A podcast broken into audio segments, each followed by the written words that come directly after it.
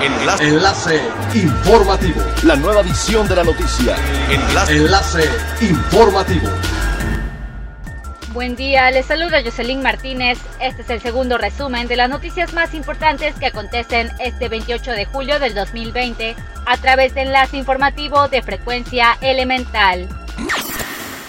Los destinos del norte de Quintana Roo reportaron cifras normales a las de las dos últimas semanas en las que se han mantenido por encima del 20%, pero sin alcanzar el 30% en su proceso de recuperación tras la crisis del coronavirus.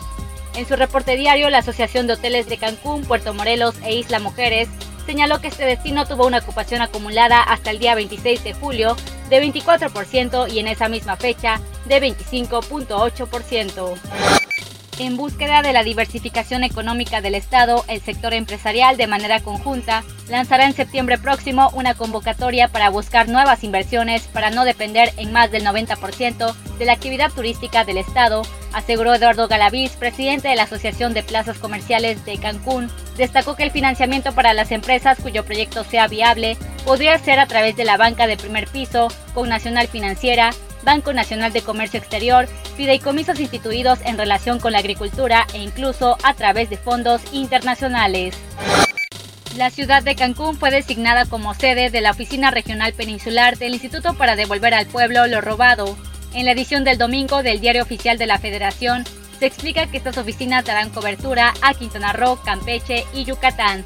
La Oficina de Atención Regional Peninsular se ubicará en el cuarto nivel de la Plaza Comercial Terra Viva sobre la avenida Tulum, esquina con avenida Nichupté, en la Supermanzana 11, Manzana 2, Lote 3. Se establecieron seis coordinaciones regionales con oficinas de atención que cubren varios estados. Es elemental tener buena actitud y mantenernos positivos, por ello también las buenas noticias son elementales. La Alianza Contagia Solidaridad, formada por Grupo Coppel, Fundación FEMSA, Santander, Soriana, OXO y Fundación Televisa, entregó los primeros 20.000 equipos de protección al personal médico y de enfermería del sector salud. La entrega fue posible gracias al Fondo Semilla de la Alianza y a las generosas donaciones de la ciudadanía que se vieron cuadruplicadas por esta iniciativa. En total se han entregado ya más de 2.2 millones de insumos de protección que beneficiarán directamente a más de 20.000 miembros del personal de centros de salud no COVID en Aguascalientes, Ciudad de México, Guanajuato, Puebla y Querétaro. Siga pendiente de las noticias más relevantes en nuestra próxima cápsula informativa. No olvides seguir nuestras redes sociales en Facebook, Instagram y YouTube. Estamos como Frecuencia Elemental. En Twitter, arroba frecuencia-e y nuestra página web www.frecuenciaelemental.com. Se despide Jocelyn Martínez y no olvide que es elemental estar bien informado. Enlace. Enlace informativo. La nueva edición de la noticia.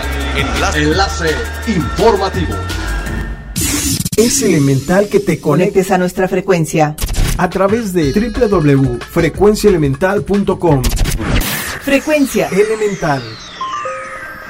El cambio eres tú.